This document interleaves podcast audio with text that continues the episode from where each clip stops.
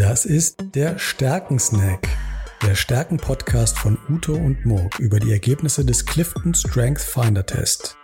Wir sind ausgebildete Stärkencoaches und hier sprechen wir mit interessanten Menschen über ihre Top-Stärke. In jeder Folge laden wir einen Gast ein, der uns erklärt, wie er seine Top-Stärke in seinem Job nutzt und wir schauen darauf, wie seine übrigen Stärken ihm dabei helfen. Wenn du auch über deine Top-Stärke mit uns reden willst, dann schreib uns an hallo at stärken-snack.de und schicke uns dein Stärkenprofil. Viel Spaß!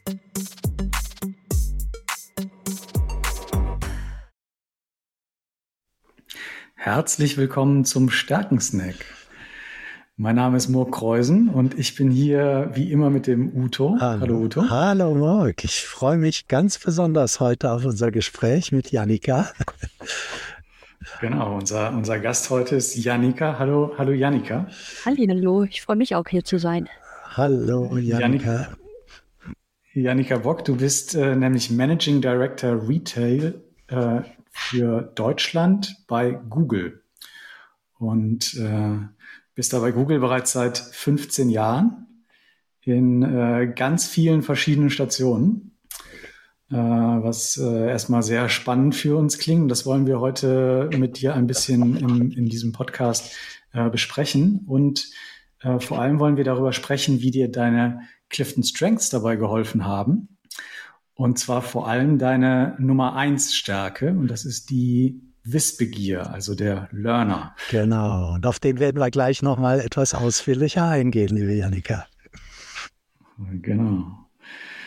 Äh, aber erstmal, ähm, genau, ich habe gerade schon gesagt, seit 15 Jahren bist du bei äh, Google, hast da ganz viele verschiedene Stationen ähm, durchlebt. Ähm, ich kann gar nicht auf alle, zeitlich kann ich gar nicht auf alle eingehen, aber vielleicht, äh, vielleicht äh, nenne ich einfach so, so ein paar Sachen, äh, die du auf deinem Weg zu, zum jetzt äh, Managing Director Retail ähm, gemacht hast. Äh, zum Beispiel warst du ähm, in Brasilien auch in, in, ähm, als Online-to-Offline-Expertin. Ähm, vielleicht, vielleicht kannst du ganz kurz was dazu sagen, was, was das heißt. Ja, ja, sehr gern. Und äh, dass ich mal 15 Jahre bei Google sein würde, damit habe ich selbst nie gerechnet, als ich angefangen habe, bei Google zu arbeiten. Da können wir nachher nochmal einen Haken zu schlagen, wenn das Thema Wissbegierde kommt. Denn ja, das ist gerne. eine Sache, die ich immer gefunden habe bei Google. Immer die Möglichkeit, etwas Neues zu lernen, eine neue Herausforderung anzunehmen. Ja. Und genau das war das auch in Brasilien. Da hatte ich die Möglichkeit, den Kollegen dort vor Ort in Sao Paulo, in unserem brasilianischen Büro, dabei zu helfen, wie man mit Handelsunternehmen, aber auch Herstellern von von Produkten, sei es jetzt im Unterhaltungselektronikbereich oder im Lebensmittelbereich, noch besser äh, dabei unterstützen kann, das, was sie offline, also im stationären Handel verkaufen, entweder in ihren eigenen Filialen oder in die, in die Geschäfte von, von Händlern, wenn sie ein Hersteller sind, noch besser online äh, den Konsumentinnen vorzustellen und ein Interesse an den Produkten äh, zu generieren und letztlich natürlich auch zu messen, äh, was hat es denn eigentlich gebracht, wenn ich zum Beispiel in Werbung online investiert habe, was hat denn da tatsächlich wow. an, an Umsatz in den Geschäften bei rumgekommen. Hm. Ja, wow, spannend. spannend. Äh, genau, du, du, du sagst gerade schon, schon messen. Ich glaube, in vielen dieser Stationen, die du, die du nennst, also es, es geht zum einen äh, in den meisten Stationen, glaube ich, um Handel, wenn ich das richtig verstehe. Also es ist immer äh, eigentlich etwas, irgendwas mit Retail dabei. Und ähm, es äh, geht auch in vielen Stationen um äh, Messen und quasi so um äh, KPIs, wenn ich das, wenn ich das richtig verstehe. Also zu verstehen, ähm, wie kann ich messen, dass ähm, mein, mein äh, Verkauf erfolgreich ist oder welche, welche ähm, ähm, ähm, Kennzahlen brauche ich dafür. Stimmt das? Ja, das hast du ganz wunderbar zusammengefasst. Und äh, wir bei Google sprechen oder sehen uns ja selbst als im Englischen als Database Company, also eine datenbasiertes Unternehmen, äh, was letztlich bedeutet, dass äh, für viele der Entscheidungen, die wir oder eigentlich für alle Entscheidungen, die wir fällen, es eine Datengrundlage gibt. Das hängt von mhm. ganz scheinbar banalen Dingen ab, wie wo müsste denn sich eigentlich jetzt eine, eine Wasserstelle, ein Kaffeeautomaten befinden, wie viele Schritte sollte das mit jedem Arbeitenden entfernt sein, bis hin zu eben Themen der Erfolgsmessung von Werbung, die wir auf, äh, die wir als Google verkaufen auf google.de gewesen ist oder auf YouTube, ist dann ja die ein oder andere Werbeanzeige entgegenkommt. Und da geht es auch um das Thema Erfolgsmessung, nämlich für den Werbetreibenden. Mhm. Was hat das jetzt Ganze gebracht? Und du hast es gesagt, Murk, das ist tatsächlich ein Thema, was in meinen Rollen immer wichtig war. Und grob kann man sagen, habe ich eigentlich zwei verschiedene Arten von Rollen bekleidet bei Google. Einmal sehr viel in dem Industriesegment Handel, unterschiedliche Positionen durchlaufen, aber immer mit, äh, mit einem Fokus auf Handelsunternehmen und ihnen dabei geholfen, die Google-Produkte bestmöglich zu nutzen. Und die andere Komponente war eher äh, horizontale, eine horizontale Verantwortung, wo ich zum Beispiel über die Region, was wir Zentraleuropa nennen, das sind 34 Märkte in der Deutschland, Österreich, Schweiz und im östlichen Europa in dieser Region dabei äh, verantwortlich war, wie unsere Werbeprodukte an den Markt gebracht werden, vorgestellt werden und wie Werbetreibende sie bestmöglich nutzen können. Und da war es dann egal, ob der Werbetreibende jetzt aus dem aus dem Handel kam oder ob es vielleicht ein Automobilhersteller ist, ein Reiseunternehmen, ganz unterschiedlich. Da hatte ich dann einen starken Fokus auf unsere einzelnen Werbeproduktlösungen. Hm, hm, hm. Genau. Und, da, und äh, bei, bei diesen äh, ganzen Stationen, die du bei Google dadurch gemacht hast, finde find ich, allein wenn man das schon durchliest, dann sieht man, sieht man deine, deine Wissbegier. Äh, aber nicht nur da, sondern äh, Uto auch äh, ähm, bei den, bei den übrigen, übrigen Stationen ja. in, in, deinem Lebenslauf sieht man deine Wissbegier. Ja, genau, genau. Da kommen nämlich noch eine ganze Reihe von Tätigkeiten dazu, zu dem, was wir jetzt gerade gehört haben. Äh, zum Beispiel ähm, äh, deine Tätigkeiten als Member of Boards äh, verschiedene Boards, äh, die du begleitest, zum Beispiel bei der Tact Group oder beim Institut für Handelsforschung oder beim Europäischen Handelsinstitut. Äh, all, all solche Tätigkeiten kommen noch hinzu und äh, deine wissenschaftliche äh, ja, Studien und äh, deine wissenschaftlichen Tätigkeiten. Äh, dazu gehört zum Beispiel deine Promotion. Äh, du, hast, du hast eine ganz spannende Promotion äh, gemacht, die ich glaube gar nicht so viel mit Google zu tun hatte. Oder doch? Äh, könnte man äh, ja wahrscheinlich auch noch mal stundenlang darüber philosophieren. nämlich du hast in Amerikanistik, wenn ich das richtig übersetze, American Studies, hast du promoviert an der Universität in Hamburg.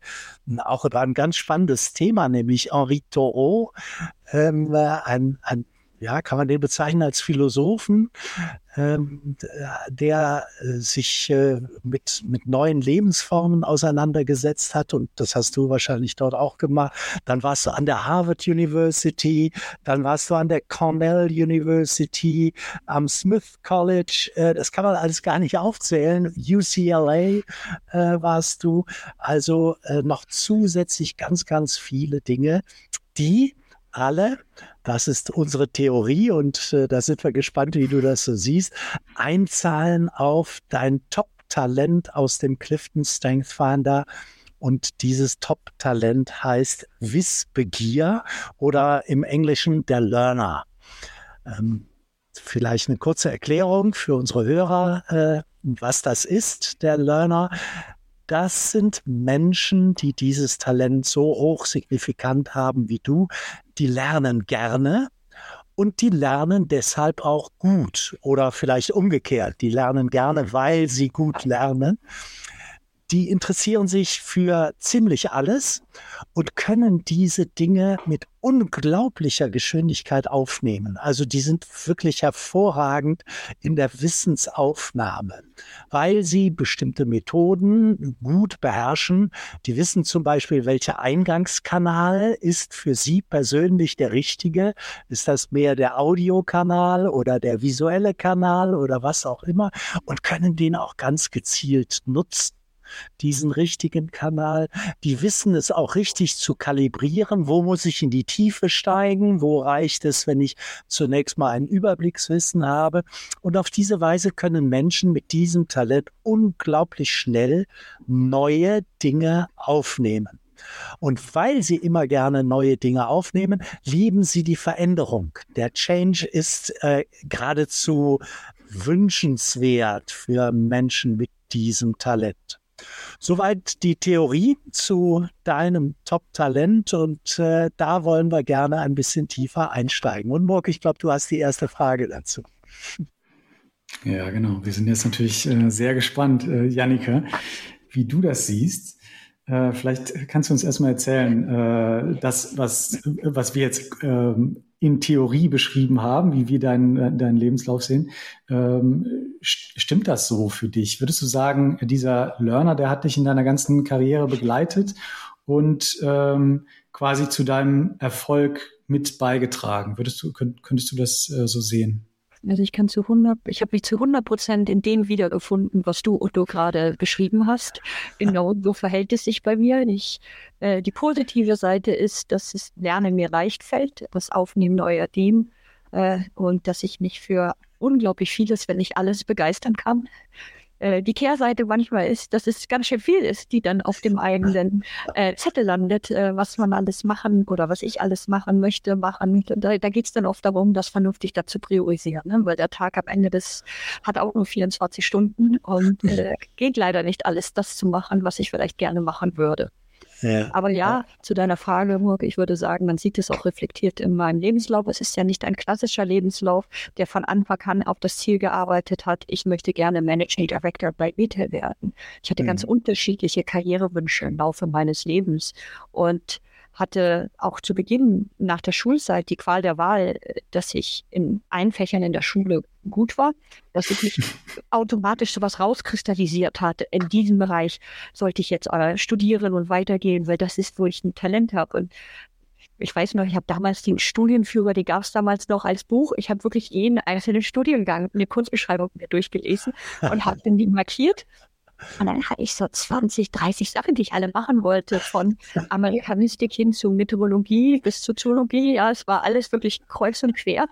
Und äh, ich würde so sagen, jedes hätte mir sicherlich Spaß gemacht. Aber in der Retrospektive macht ja der eigene Karriere für im Sinn, meistens Sinn und so auch in meinem Fall. Ich bin jetzt mit der Amerikanistik beim amerikanischen Unternehmen äh, gelandet, auch wenn die Promotion oder das Studium in diesem Fach jetzt nicht Kenntnisse, die ich da erworben habe, die fachlichen Kenntnisse, nicht etwas, was ich täglich oder überhaupt anwenden kann, aber das Methodische, das kommt natürlich mhm. zum Tragen. Ne? Die mhm. Fähigkeit, unbekannte, komplexe Probleme schnell zu erfassen, zu strukturieren und zu lösen, das ist genau das, was, was ich jeden Tag machen muss. Ja, super. Mhm. Der, der Clifton Strengthsfinder, der sagt, äh, und das ist auch wieder Theorie, dass Menschen mit Wissbegier gar nicht so sehr am Lernerfolg interessiert sind, sondern am Lernprozess. Also die lieben es geradezu, sich mit äh, diesen inhaltlichen Themen auseinanderzusetzen und das bringt die geradezu in Flow. Wie ist das bei dir? Also bei mir ist es weniger der Lernprozess, also auf einer Metaebene, dass ich darüber nachdenke, wie lerne ich gerne, was macht mir am Lernen Spaß, sondern bei mir ist es getrieben durch das Interesse an dem Thema. Ich kann mich, wie mhm. gesagt, sehr schnell und sehr intensiv für ganz viele Sachen begeistern. Das fängt im privaten Bereich von Sport zum Beispiel an. Ja, also Ach. die Anzahl der Sport, die ich gerne gucke oder selber betreibe, ist auch recht breit.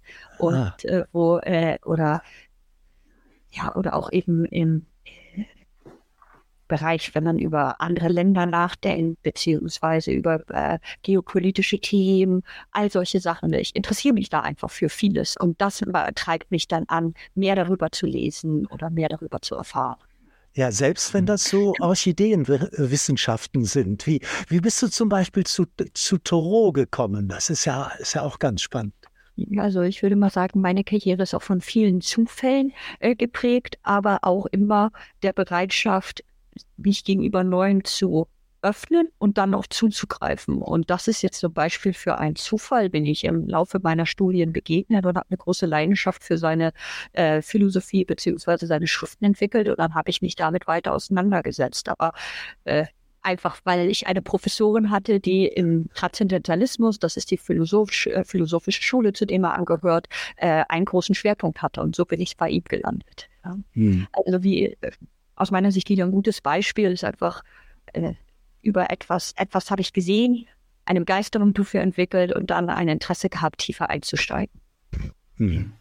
Und äh, kannst du uns denn äh, vielleicht mal ein, zwei äh, konkrete Beispiele nennen, wo du sagen würdest, ähm, dein, deine Fähigkeit, kontinuierlich zu lernen, hat da wirklich in deiner Karriere dann Unterschied gemacht, dadurch, dass du dann beispielsweise irgendetwas äh, zufällig konntest, was andere nicht konnten, weil du es vorher gelernt hast oder äh, oder äh, irgendein anderer ein anderer Moment, wo, die, wo, wo du vor einer Herausforderung standst und dann gesagt hast, äh, das traue ich mir zu, weil ich da äh, schnell mich einarbeiten kann beispielsweise. Ja, äh, bei Google äh, die letzten bevor ich in diese Rolle gewechselt bin, die drei vorherigen Rollen, die ich innehielt, bedeutete es alles immer, dass ich ein neues Team aufgebaut habe und einen neuen Teambereich besetzt habe, den es vorher noch nicht gab. Also du hast es vorhin in unserem Vorabgespräch, Morgen, einmal kurz erwähnt. Es gab eine Zeit, da war ich bei Google in Zentraleuropa für das Thema Measurement und Attribution verantwortlich. Ich, ich würde das gerne noch mal etwas äh, konkreter verstehen, weil ähm, ich äh, und viele unserer Zuhörer können sich das gar nicht so genau vorstellen. Du sagst in deiner Rolle Measurement und Attribution äh, Head of Measurement and Attribution, äh, habt ihr das äh, komplett neu aufgebaut, da quasi äh, Metriken ähm, herauszufinden, ähm, wie, ähm, wie, wie bestimmte Dinge, Dinge gemessen werden können. Ich stelle mir das so vor, dass ihr dann quasi vor einem Berg von Daten stand, standet und dann quasi versucht habt, eine Strategie zu erarbeiten, wie ihr aus diesen Daten dann äh, bestimmt, bestimmtes Dinge lesen könnt oder wie kann man sich das vorstellen? Ja und nein. Was ich damit eher meinte, sowohl diese Rolle Head of Measurement Attribution als auch, ich war ja mal als Director Client Solutions für Zentraleuropa Tritrisch zuständig und habe ein Vertriebsteam im, im Retail-Bereich geleitet. All diese drei Teams gab es vorher nicht. Das heißt, äh, ich habe sozusagen seitens Google äh, geschaut, was ist mhm. denn hier unsere Business Opportunity? Wenn wir in diesem Bereich tätig werden, wie könnte man das am besten angehen und was sind da die Produktlösungen oder auch die, äh, die Themen, mit denen wir als neu geschaffenes Team erfolgreich sein können. Und das wollte ich eher in den Mittelpunkt stellen. Ich, das ist aus meiner Sicht eine Sache, die, wenn ich die theoretischen Ausführungen von euch, als ich denen zugehört habe, wo ich äh, das Gefühl hatte, mhm. da hat mir meine Wissbegierde geholfen, ja, weil ich erstens offen für Veränderung war und diese auch aktiv gesucht habe. Das hatte Udo ja auch einmal hervorgehoben. Und zweitens aber auch in der Lage war, mich schnell in so ein neues Thema reinzudenken, reinzuarbeiten und, und die dann Entscheidungen zu treffen, wie setze ich diese Teams jetzt zum Beispiel am besten auf? Welche Themen sollten wir in den Mittelpunkt stellen? Und dann zu, was du eben gesagt hast, natürlich auch zu überlegen, aus diesem ganzen Meer an Daten, was es da gibt, welche sind die Datenpunkte, die die relevantesten sind, auf die wir uns fokussieren sollen, wenn wir äh, äh, mit, mhm. äh, mit mhm. Datentreiben zum Beispiel. Ich, ich würde gerne nochmal auf ein äh, etwas anderes Thema eingehen, weil aus, in, in deinem äh, LinkedIn-Profil äh, sieht man auch, dass du ähm, dich als Sponsor einsetzt äh, bezüglich Diversity und Inklusion äh, bei Google.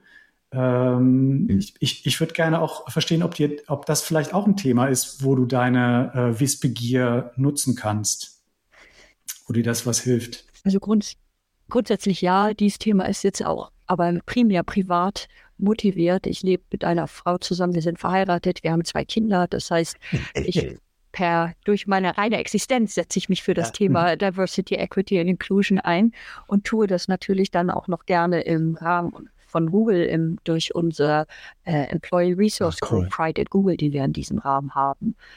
Aber ich glaube, was sich dennoch da widerspiegelt, ist eben, wie gesagt, nochmal dieses breit gefächerte Interesse. Ne? Also ich würde zum Beispiel, ich weiß von mir selbst, dass ich eingehen würde in einem Job, der sehr repetitiv ist, wo ich nicht die Möglichkeiten mhm. hätte, rechts und links über den Tellerrand zu schauen, mich in anderen Teams zu engagieren. Und wie ich das immer mit äh, einem Kollegen habe ich immer darüber nachgedacht, äh, über meine eigene Weiterentwicklung und die Themen, äh, bei denen ich mich engagieren musste, mit Hilfe einer mhm. Kurve. Ich habe immer mich äh, eine Lernkurve gezeichnet äh, an einem Whiteboard und habe mich darauf platziert. Und in dem Moment, in dem ich gemerkt habe, dass ich auf dieser Lernkurve zu hoch rutsche im Sinne von, dass ich in den Bereich bekomme, wo die Kurve abflacht, war es für mich immer klar, jetzt muss ich mir mhm. etwas anderes suchen. Entweder eine komplett neue Anstellung bei Google oder mhm. etwas, was ich außerhalb von Google mache. Du hattest es ja eingangs ja angesprochen, mhm. ob das jetzt Beiratstätigkeiten sind oder ich habe ja auch mal eine, eine Coaching-Ausbildung über einen mhm. Zeitraum von einem Jahr gemacht. Das waren solche Momente, wo ich gemerkt habe, in der jetzigen Position, in der ich mich befinde, flacht meine Lernkurve ab ich bin aber aus welchen Gründen noch nicht bereit, die Rolle zu wechseln. Also gucke ich, was gibt es rechts und links mhm. noch, um meine Lernkurve mich ein bisschen wieder runterzuwerfen und dass ich etwas Steileres vor mir habe, weil mich das motiviert wenn ich dann, oder ich habe dann eben die Rolle gewechselt, wo ich durch ich ja automatisch ja. wieder zurückgeworfen werde in der Lernkurve. Ganz spannend. Was du beschreibst, äh, ist durch die Theorie ähm, des Clifton Strength Finders auch abgedeckt. Ähm, der Clifton Strength Finder sagt nämlich, dass Menschen mit Wissbegier, die den Learner haben, äh, Routine nicht mögen. Und das ist, glaube ich, das, was du mit der Lernkurve gerade äh, so schön beschrieben hast. Wenn es sich, wenn es irgendwie repetitiv wird, wenn es sich um Wiederholungen oder Routine handelt, dann ist es nicht mehr spannend genug für jemanden mit Wissbegier. Dann braucht diese Person etwas Neues, eine neue Anregung, ein neues Thema, ein neues Lernfeld, richtig? Vollkommen richtig. Und ich merke das auch im Privaten. Das fängt sowas an. Ich gern, mag überhaupt nicht Lebensmittel einkaufen. Ja, weil es ja jede Woche mehr oder weniger die gleichen Produkte sind, vielleicht mit einer kleinen Varianz. Nicht ganz ja. schrecklich. Da ergänzen wir uns zu Hause Gott sei Dank gut. Okay. Ja, meine Frau geht sehr, sehr gerne Lebensmittel einkaufen. Deswegen bin ich nie in der Verlegenheit, das tun zu müssen. Ja, Aber ja, ja. also das äh, finde ich mich sehr Sehr spannend. Das, das du, wir müssen auf die Uhr achten. Unsere Zeit ist wieder fortgeschritten. Das ist immer so bei spannenden Gesprächen. Die fliegen geradezu vorbei. Ähm, hast du noch eine abschließende Frage? Ja, ich würde sagen, wir kommen, kommen zu unserer Abschlussfrage. Ähm, Janika, für unsere Hörer, die jetzt, äh, wir, wir versuchen unseren Hörern auch immer so ein bisschen was noch mitzugeben. Äh, vielleicht haben wir auch Hörer dabei, die äh, bei denen Wissbegier nicht so sehr ausgeprägt ist. Kannst du denen vielleicht äh, etwas an Methodiken oder Strategien oder auch Gewohnheiten mitbringen? Irgendetwas, was du regelmäßig machst, um deine Wissbegier ähm, zu nutzen im Alltag oder auch im Beruf? Also liest, Hast du vielleicht irgendwie liest du Fachzeitschriften regelmäßig oder äh, hast, hast du irgendwelche Routinen zu lernen oder gehst du viel auf Reisen, um zu lernen oder so etwas? So in der Art. Das wäre sicherlich spannend. Ah. Ich mache nichts von dem bewusst nichts von dem bewusst. Das heißt, das ist eine Sache, wie gesagt, die einfach aus mir rauskommt, dass ich einen Drang habe, zum Beispiel nie an denselben ah. Ort nochmal zu fahren im Urlaub, ne? Ja. sondern immer irgendwo anders hinzufahren, solche Sachen. Äh, ich würde viel lieber einen ja. Tipp mitgeben für all jene, die auch Lerner oder Wissbegierde haben. Oder nicht ein Tipp, vielleicht eher so ein gemeinsames Leid, weil ich habe es ja eingangs schon mal angedeutet, die Kehrseite äh, aus meiner Sicht einer hohen Maß an Wissbegierde ist ja die hm. Tatsache, dass es nicht alles geht. Ja, all die Dinge, für die ich mich interessieren würde und bei denen ich mich gerne engagieren würde, geht nicht. Und mhm. zuweilen bin ich darüber auch traurig und frustriert, weil ich gerne in einem Bereich mehr machen möchte oder mehr wissen möchte oder mich stärker einbringen möchte. Und, und die andere Hälfte der Kehrseite ist einmal die Frustration, wenn ich nicht alles machen kann, aber auch ich muss natürlich auch ein bisschen auf mich aufpassen, dass ich nie zu viel mache und mhm. ich mich einfach überarbeite im Ende des Tages und zu viele Commitments gebe und hier noch mitmache, mhm. da noch mitmache, die Arbeitsgruppe unterstütze. Es geht einfach nicht. Und das finde ich ein schwieriger Prozess. Da bin ich nicht immer erfolgreich. Und äh, äh was mir jetzt aber hilft, ich äh, priorisiere wirklich extrem hart. Äh, es äußert sich zum Beispiel darin, jeden Freitagabend äh, habe ich so einen kleinen Zettel vor mir oder am Freitagnachmittag, wenn ich meine Arbeitswoche beende. Da sind die vier Ds drauf. Aus dem Englischen kommt das, ist für äh, Do, Delay, Drop und Delegate. Und da überlege ich all die vielen Themen, die ich habe, welche davon kann ich eigentlich fallen lassen, Drop, und die sind vielleicht gar nicht so wichtig. Und da muss ich meine eigene Wissbegierde zurückstellen, weil die im Moment keine Relevanz haben für das, woran ich eigentlich arbeite oder für was ich verantwortlich bin oder was mich gerade umtreibt. Welche kann ich herauszögern? Die muss ich vielleicht jetzt gar nicht machen, Delay. Welche kann ich an jemand anders übergeben, auch wenn es mir vielleicht wehtut, weil ich es gerne selber machen würde, Delegate, aber das für die Person, in deren Entwicklung wichtig ist, dass sie es selber macht oder ich einfach die Zeit nicht habe, es selber zu tun. Und dann das letzte, der letzte Quadrant ist dann das Du, mhm. das Machen. Äh, welche mache ich denn wirklich? Und das mache ich jeden Freitagnachmittag und habe den Zettel, der mich durch die Woche begleitet, den ich dann immer noch weiter fülle oder Sachen rausstreiche. Und das hilft mir auch in meinem eigenen, nicht nur in der Priorisierung, sondern auch in meinem Zeitmanagement am Ende des Tages. Aber, aber, ja, aber auch spannend, dass du, äh, dass, du, dass du sagst, das ist, ein, das ist ein Zettel, den du benutzt. Du arbeitest bei Google und benutzt trotzdem einen Zettel. Ja, das hilft mir. Ja, weißt du, was es ist für mich wahnsinnig ja. befriedigend, Sachen durchzustreichen. Und wenn ich eine Woche habe, in der ich wahnsinnig viel zu tun habe, wenn ich ja, dann Sachen ja. durchstreichen kann, ist einfach ganz, ganz toll. Das ist die einzige repetitive Tätigkeit, die ich wirklich mache. Janika, vielen, vielen Dank äh, auch für diesen Tipp der 4Ds, äh, weil das äh, einerseits dieses Gespräch hat, äh, glaube ich, wunderbar erläutert, was die Besonderheiten des Talentes Wissbegiers sind. Äh, wunderbare Beispiele, aber gleichzeitig auch noch eine konkrete Hilfestellung für all diejenigen, die auch dieses Talent haben. Ganz, ganz herzlichen Dank. Mir hat das riesen Spaß gemacht. Danke. Vielen Dank. Vielen Dank für das ja, tolle Gespräch, Dank Annika. Danke sehr. Danke. Alles Gute dir.